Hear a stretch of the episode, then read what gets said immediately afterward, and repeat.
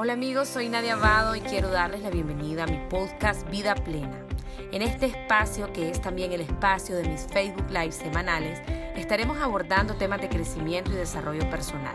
Sean todos bienvenidos a este encuentro de amor y de crecimiento. Ok, vamos a entrar en materia. Vamos a hablar hoy sobre decisiones. ¿Por qué? Porque pues estamos en un momento en que hay que tomar decisiones.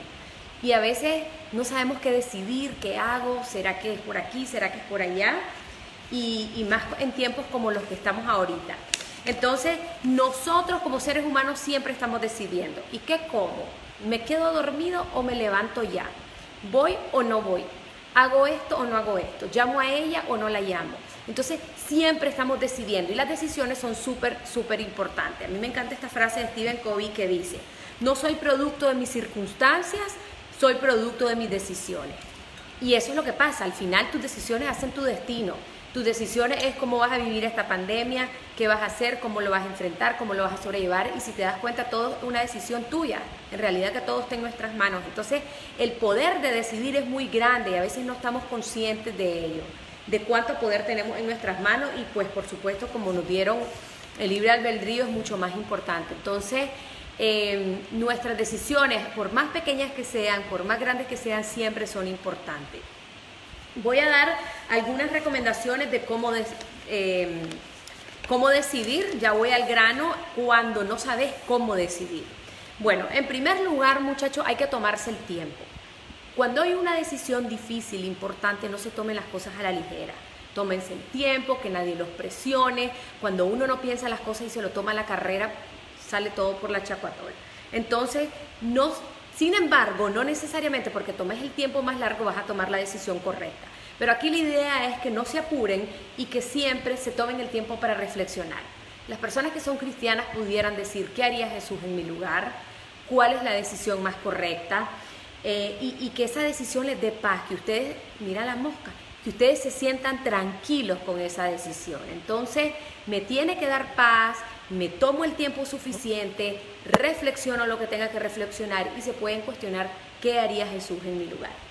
En segundo lugar, es súper importante a la hora de decidir saber que no hay solo dos opciones. Generalmente decimos o esto o lo otro. Tenemos que abrir la caja mental en la que estamos.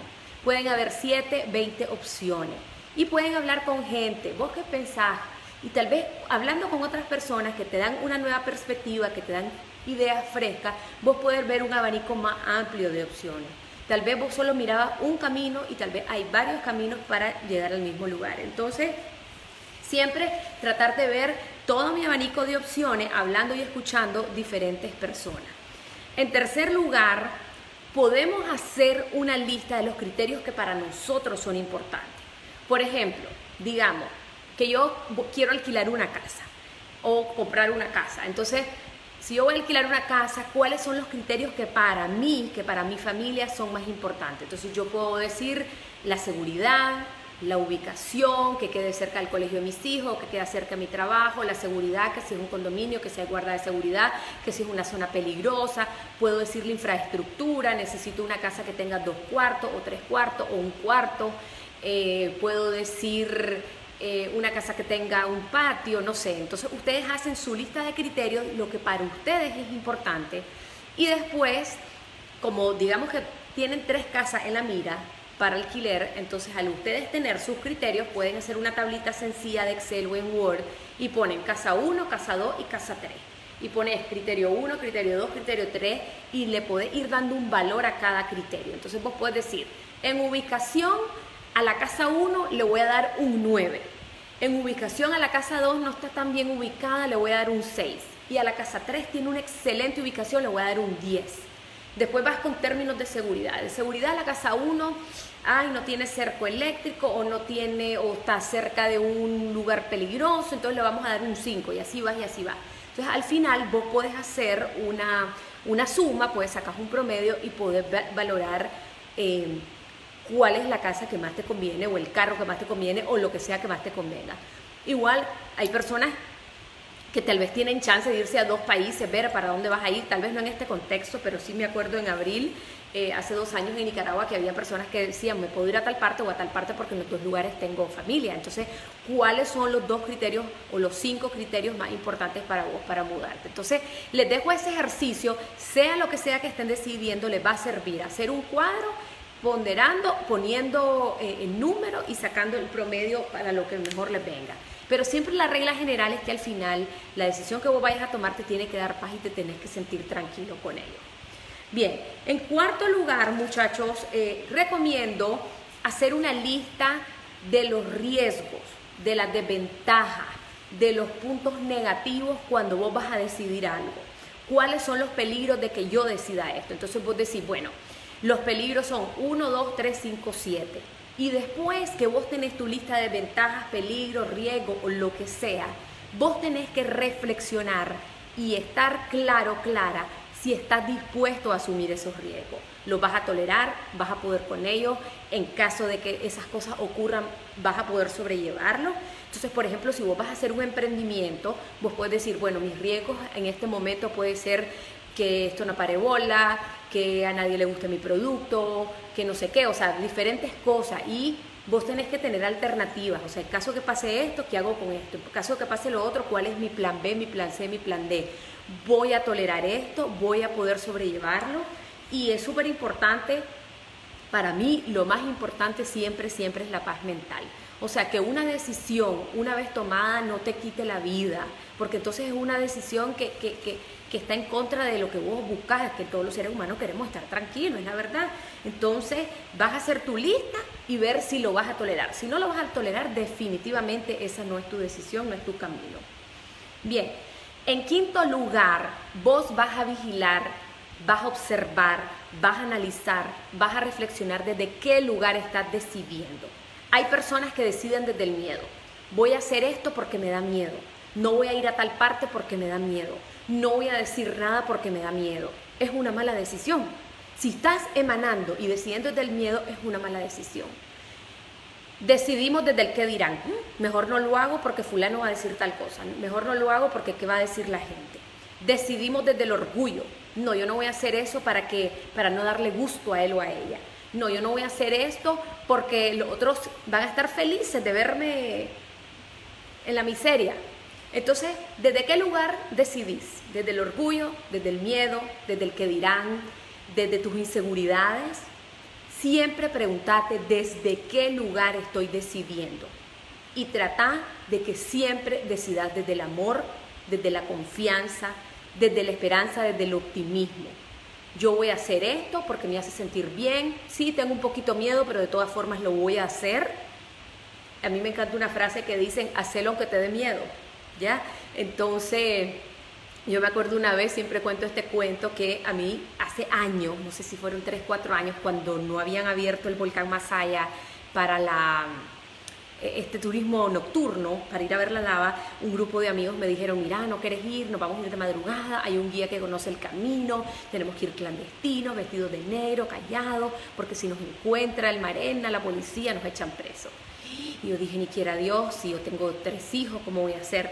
Pero bueno, la cosa era tan emocionante, yo empecé a evaluar los riesgos. Mi primer instinto dije, yo no voy a esa vaina, porque yo no me voy a ir a arriesgar. Pero después cuando me puse a pensar, era un grupo grande, no nos iban a echar presos a todos. Esto fue hace como cuatro o cinco años, ¿verdad?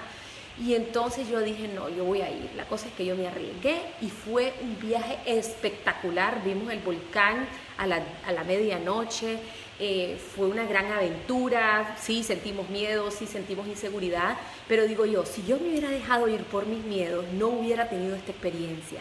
Entonces a veces nos perdemos las mejores cosas de nuestra vida por miedo, a veces dejamos ir el amor de nuestra vida por miedo, a veces no tomas un contrato, un trabajo por miedo, no, no vas a algún lado por miedo y te estás perdiendo de algo grande. Entonces siempre pregúntense desde dónde estoy realmente decidiendo y que no sea desde el miedo.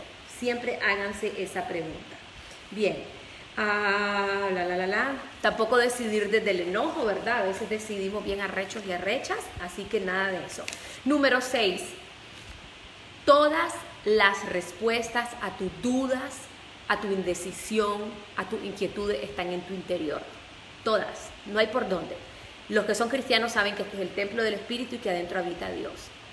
Y como adentro habita Dios, adentro está la respuesta. Entonces, cuando vos realmente no sabes qué hacer, lo que te tenés es que aquietar, podés respirar, podés orar, podés hacer silencio y estar, entrar a un estado de tranquilidad y de quietud y preguntarte qué es lo que tengo que hacer. Si vos lo haces a conciencia, esa respuesta va a venir. Y aquí, cuando hablamos de nosotros, hay cuatro canales principales. Y aquí les pido que los pongan en, en activación a los cuatro. El primero es la mente. La mente te puede decir, sí, hacelo porque estas son las ventajas, porque te puede ir bien, además que vos ya sabes hacer esto. Entonces la mente empieza a razonar y te da una respuesta a ello. Entonces vos le decís, gracias mente, ya me respondiste. Después vos le decís al corazón, corazón, dame la respuesta. Entonces el corazón te puede decir, eh, te va a hacer sentir con paz, te va a hacer sentir con alegría, el corazón te va a decir, sí, esto, esto es posible, esto es emocionante. Entonces vos vas a sentir en el corazón la respuesta. En tercer lugar, eh, le preguntas a tu cuerpo, tu cuerpo es un instrumento, ¿verdad? Entonces vos le preguntas a tu cuerpo, ¿cómo te sentís con esta decisión? Si es una decisión errada, créanme que ustedes tienen que ser sutil para sentirlo y lo van a sentir, el cuerpo se va a sentir incómodo. Entonces vos te vas a sentir como como engarrotado, como, como inquieto, como que me da palpitación con, con, esa decisión que voy a tomar. Entonces, cuando vos estás tomando una decisión correcta, el cuerpo está relajado y vos decís, sí, esto es lo que yo tengo que hacer. Entonces tenemos la mente, las emociones que es el corazón, tenemos el cuerpo que también comunica lo que podemos hacer y en cuarto lugar, y esta es la más importante, es la intuición. La intuición es esa voz que viene de lo más profundo de tu alma, de tu esencia, que, que, es como la comunicación divina. Entonces la intuición no tiene lógica, no tiene nada que ver con lo emocional, no tiene nada que ver con el cuerpo, porque trasciende, como la parte más espiritual y trascendental de nosotros. Entonces vos le preguntas a tu intuición, ¿qué hago? Y ¡bum! vos lo vas a sentir, aunque lo que vos estés decidiendo no sea racional. Entonces, hagan el ejercicio cuando la decisión es muy difícil de aquietarse, respirar, orar y decir, está en mí y yo lo voy a descubrir. Un psicólogo, un terapeuta, un coach, un psiquiatra, un, sacerdote, un guía espiritual nunca les debería de decir lo que ustedes van a hacer por lo menos en coaching nosotros no hacemos eso. Nosotros ayudamos a que la persona, la acompañamos a que se le abra el foco y que ella pueda decidir porque cada quien es dueño de sus decisiones y así como vos sos dueño de tus decisiones, sos dueño de las consecuencias. Entonces yo no le quiero decir a alguien, mira, hace esto para que el día de mañana venga esa persona y me va a decir, por tu culpa, porque vos me dijiste que yo lo hiciera, me pasó esta trastada. Entonces, realmente muchachos, que cada quien tiene que tomar sus decisiones, a menos que seas un niño, a menos que seas un adolescente, pues los adultos, los padres, las personas que están a su alrededor tienen que ayudarlo y guiarlo a tomar la mejor decisión. Entonces, en conclusión, les dejo esos cuatro canales receptores de información que les van a ayudar a decidir. El cuerpo, eh, la, la mente, que son los pensamientos, el corazón, que son las emociones y la intuición. En séptimo lugar, a la hora de decidir, vos tenés que pensar en las consecuencias. Vos vas a decir, si yo decido esto, ¿cuál es la consecuencia? O sea, cómo me voy a sentir, cómo le va a afectar a mi familia, cómo le va a afectar a mi negocio, cómo le va a afectar a mi socio, cómo le va a afectar a mi vecino. Esto que yo voy a hacer, cómo le, me afecta a mí y cómo le afecta a los demás. ¿Cuáles son las consecuencias de que yo haga esto en este momento? ¿Cuál es mi consecuencia de que yo me pelee o le diga tres barbaridades a esta persona? Después me voy a arrepentir, voy a echar todo a perder, después no van a confiar en mí.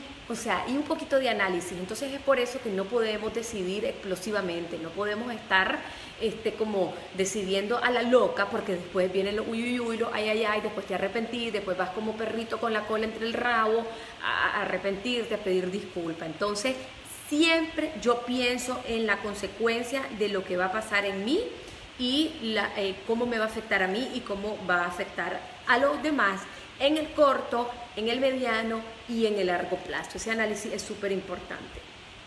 Bien, en octavo lugar, cuando vos no sabes qué decidir y tenés, digamos, tres o cuatro opciones, vos tenés que elegir la opción que es más coherente con tu plan de vida, con tu propósito de vida, con tus metas, con tus anhelos, con tus valores. Nunca vas a decidir eh, ay, por decirles cualquier cosa, lo que se me viene ahorita a la cabeza, ahora vamos a hacer un despale eh, y vamos a agarrar esto, igual nadie nos va a ver y con esto vamos a hacer contrabando y vamos a sacar la madera porque como no hay reales eh, lo podemos hacer y nadie se va a enterar. Es, si vos sos una persona ambientalista, ecológica, que amas la naturaleza, no va con tus valores, entonces no tenés que decidir de esa forma. O si estás con alguien, si tus valores son la honestidad y estás con alguien que tal vez en, el apuro de la crisis te esté incitando a robar, a tomar lo ajeno, no va con tus valores. Entonces sabes que esa decisión no es la correcta. Entonces siempre analicen eh, si la decisión está alineada, es coherente a mis valores, a mi propósito de vida, a lo que yo quiero, a, lo que yo creo. Entonces siempre que esté todo alineado y que nos permita poder actuar coherentemente como nosotros estamos vivimos. En noveno lugar, muchachos, un poquito ya lo había mencionado, no dejen que nadie decida por ustedes. Ustedes son los responsables de sus decisiones, porque también son responsables de las consecuencias de ello. Entonces, no dejen que nadie decida por ustedes. Eh, tampoco ustedes pueden decidir por la gente, inclusive si ya tienen hijos adolescentes, eh, dependiendo la edad, ¿verdad? Y obviamente el nivel de madurez, vos podés guiar un poco, pero al final no podés decidir por ellos. A veces pasa que cuando los hijos ya van a ir a la universidad, el hijo o la hija te dice, mira, que quiero estudiar tal, tal cosa. Entonces venimos los padres y caemos en el error, en la tentación, en, el gran error de decirle, no, no estudies eso porque te vas a morir de hambre, no estudies eso porque eso no sirve para nada, no estudies. Entonces, realmente que nosotros ya vivimos nuestra vida, hay que apoyar a los hijos y dejarlos que ellos vivan sus sueños. Y por qué no apoyarlos en cosas que tal vez ellos se van a equivocar es importante que los hijos también se, se, equivoquen, porque esa es parte de su crecimiento, decir, bueno, yo decidí esto, mi mamá y mi papá me dijeron lo otro, esta fue mi canteada, y así van aprendiendo. Lo que pasa es que a veces caemos en la sobreprotección y no queremos que hayan errores, no queremos que sufran, no queremos que se equivoquen, no queremos que hayan fracaso. La vida está llena de fracaso y el fracaso no es malo, el fracaso es útil, porque el fracaso lo que te hace es saber lo que no vas a repetir y cada fracaso o cada caída te ayuda a levantarte y a ser una mejor persona. Entonces, no vamos a dejar eh, que nadie decida por nosotros y también vamos a darle a nuestros hijos, les pueden dar opciones. Por ejemplo, em, desde cosas tan pequeñas a los chiquitos, a ver, ¿qué quieres comer? ¿Mango o jocote? ¿Qué, qué, qué, qué te, ¿Qué te quieres poner? ¿Esta camisa o esta camisa? Entonces, de, enséñenle a sus hijos a decidir desde chiquito. Hay gente que llega a la vida adulta y no sabe decidir porque los padres nunca los dejaron decidir. Esto es lo que te vas a poner, esto es lo que vas a comer, esto es lo que vas a jugar, esta es con la gente que te va a juntar. Entonces, las decisiones se enseñan y se aprenden desde la tierna infancia. Esa es la base de la base. Y por eso vemos adultos que llegan a ser personas súper indecisas, ¿y qué hago? ¿Y cómo lo hago? ¿Y vos qué crees? Y entonces le preguntas a 100 personas y después de haber hecho la encuesta, no sabes, porque nunca te lo enseñaron. Entonces, enséñenle a sus hijos a decidir y luego respeten sus decisiones. Respétenla. Bien, eh, en décimo lugar, y es la última, si tienen preguntas las pueden ir posteando, es que también ya lo he venido diciendo, me hago responsable de mi decisión, con todas las consecuencias, con todo lo que vaya a venir. Yo voy a decir, yo decidí esto y si yo estoy en el hueco es porque yo lo decidí, punto. Porque somos especialistas en decidir algo y después echarle la culpa a alguien afuera. Es que me fue mal en este negocio por este gobierno. No, no, no, espérate. Hiciste una encuesta, hiciste un estudio de mercado, este, hiciste buena publicidad. Es que no, ah, bueno, pues entonces no es ningún gobierno. Entonces, Siempre le echamos la culpa al otro, a la circunstancia, le echo la culpa a la pandemia. La pandemia no tiene culpa que vos andes estresado. El estrés yo lo creo en mi cabeza, con lo que consumo a nivel mental, con las prácticas o no prácticas que no tenga, eh, con la forma en que yo esté viviendo las cosas. Entonces, la autorresponsabilidad a la hora de decidir es súper, ultra, mega importante y nos vamos a tutear también los resultados de lo que decidamos. Cuando vienen los divorcios, los dos lo dijimos y después le echas la culpa al hombre, le echas la culpa a la mujer o a la hora de los pleitos, es que el otro es el que tiene la culpa, pero no te has visto a vos misma. ¿Cuál es mi cuota de responsabilidad en esta separación, en este pleito, en este divorcio? ¿Cuál es mi cuota de responsabilidad en que mis hijos estén de esta forma? En depresión, en drogas, en desánimo, en mala crianza, dejaron el año escolar. Entonces venimos y culpamos, pero yo como madre, o yo como padre, o como tío, o como abuelo, ¿cuál es mi cuota de responsabilidad? ¿Cómo mis decisiones, las decisiones con las que he vivido, con las que he venido actuando, han afectado a mi familia para que mi familia esté como esté? Y obviamente también del lado positivo, tomamos decisiones excelentes y nuestra familia está bien, porque hemos tomado quizás la, decisión de priorizarlos, de pasar más tiempo con ellos, de, de educarlos de cierta forma y todas esas decisiones construyen la familia, son parte del destino de la familia, son parte de la dinámica de lo que estamos viviendo. Entonces, eh, obviamente trasciende lo, positivo como lo negativo. Hemos llegado al final de este episodio y quiero darte las gracias por haberme acompañado. Te invito a seguirme en todas mis redes sociales como Nadia Abado. Desde ahí siempre estoy compartiendo contenido de crecimiento, motivación y desarrollo personal. Te espero la próxima semana.